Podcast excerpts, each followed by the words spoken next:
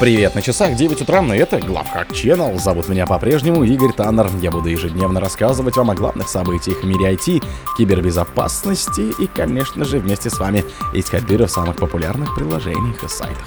Open-source проект Blender столкнулся с мощными DDoS-атаками. Китайские инструменты для обхода блокировок исчезают с GitHub. Группировки XD Spy атакуют российских металлургов и предприятия ВПК. Microsoft, группировка Lazarus взломала Киберлинк ради атаки на цепочку поставок. Positive Technology выплаты за баг баунти в РФ сопоставимы с мировыми. Китайские хакеры более двух лет имели доступ к данным крупнейшего европейского разработчика Microscheme.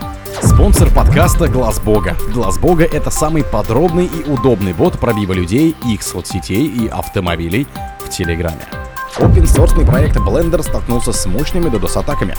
Разработчики open-source проекта Blender, предназначенного для работы с 3D-графикой, сообщили, что их сайт подвергается мощным DDoS-атакам, которые начались еще в прошлые выходные. По словам команды проекта, атаки начались 18 ноября 2023 года и вызвали серьезные и затяжные перебои в работе сайта и сервисов Blender.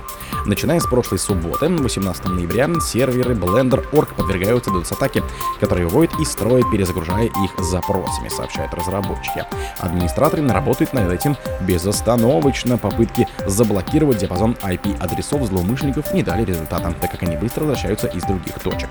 При этом даже в те короткие периоды времени, когда злоумышленники приостанавливали атаки, инфраструктура Blender оказывалась перегруженной из-за большого количества нерассмотренных легитимных запросов, что тоже затрудняло работу сервиса. Китайские инструменты для обхода блокировок исчезают с GitHub. Более 20 инструментов, предназначенных для обхода великого китайского фаервола и других инструментов для блокировок, были удалены с GitHub в этом месяце.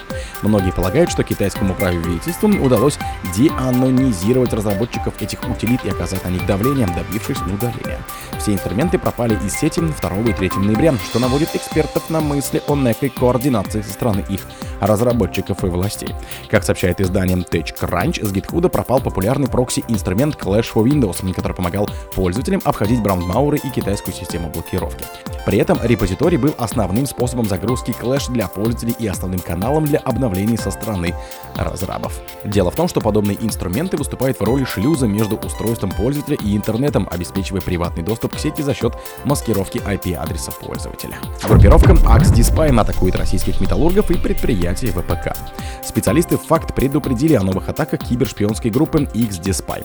Вредоносные рассылки группировки были обнаружены 21-22 ноября 2023 года. Они были нацелены на российское металлургическое предприятие, а также НИИ, занимающееся разработкой управляемого ракетного оружия. В обоих случаях в подписи стоял логотип Российско-научного исследовательского института, специализирующийся на проектировании объектов ядерного оружейного комплекса, в качестве отправителя была указана электронная почта некой логистической компании из Калининграда.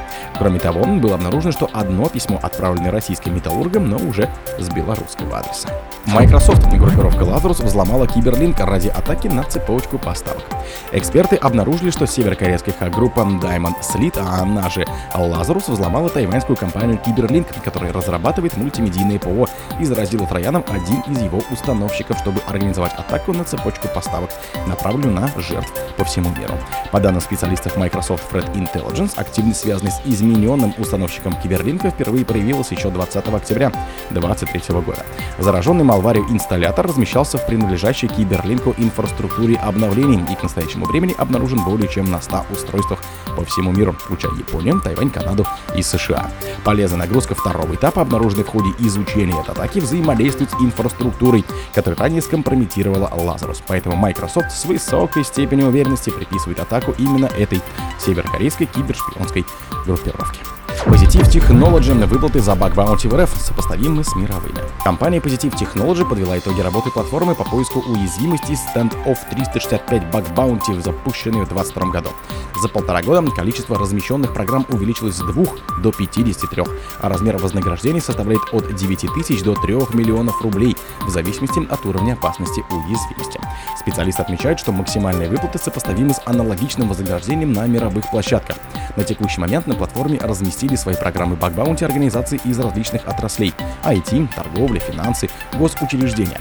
Наибольшее количество программ представлено в секторе IT – это 38%, среди госучреждений – 17% и образовательных платформ – 11%. С момента открытия на платформе зарегалось 7537 исследователей. Суммарно бакхантеры отправили 1479 принятых компаниями отчетов, из которых 10%, это 152 штуки, были с критическими опасностями, уязвимостями и 19, это 287, с высокой степенью опасности. Китайские хакеры более двух лет имели доступ к данным крупнейшего европейского разработчика микросхем.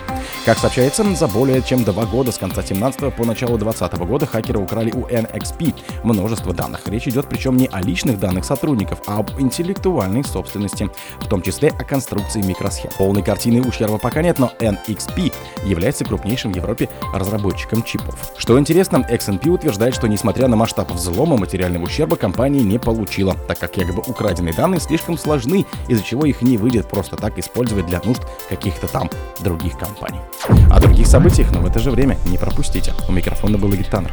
Пока.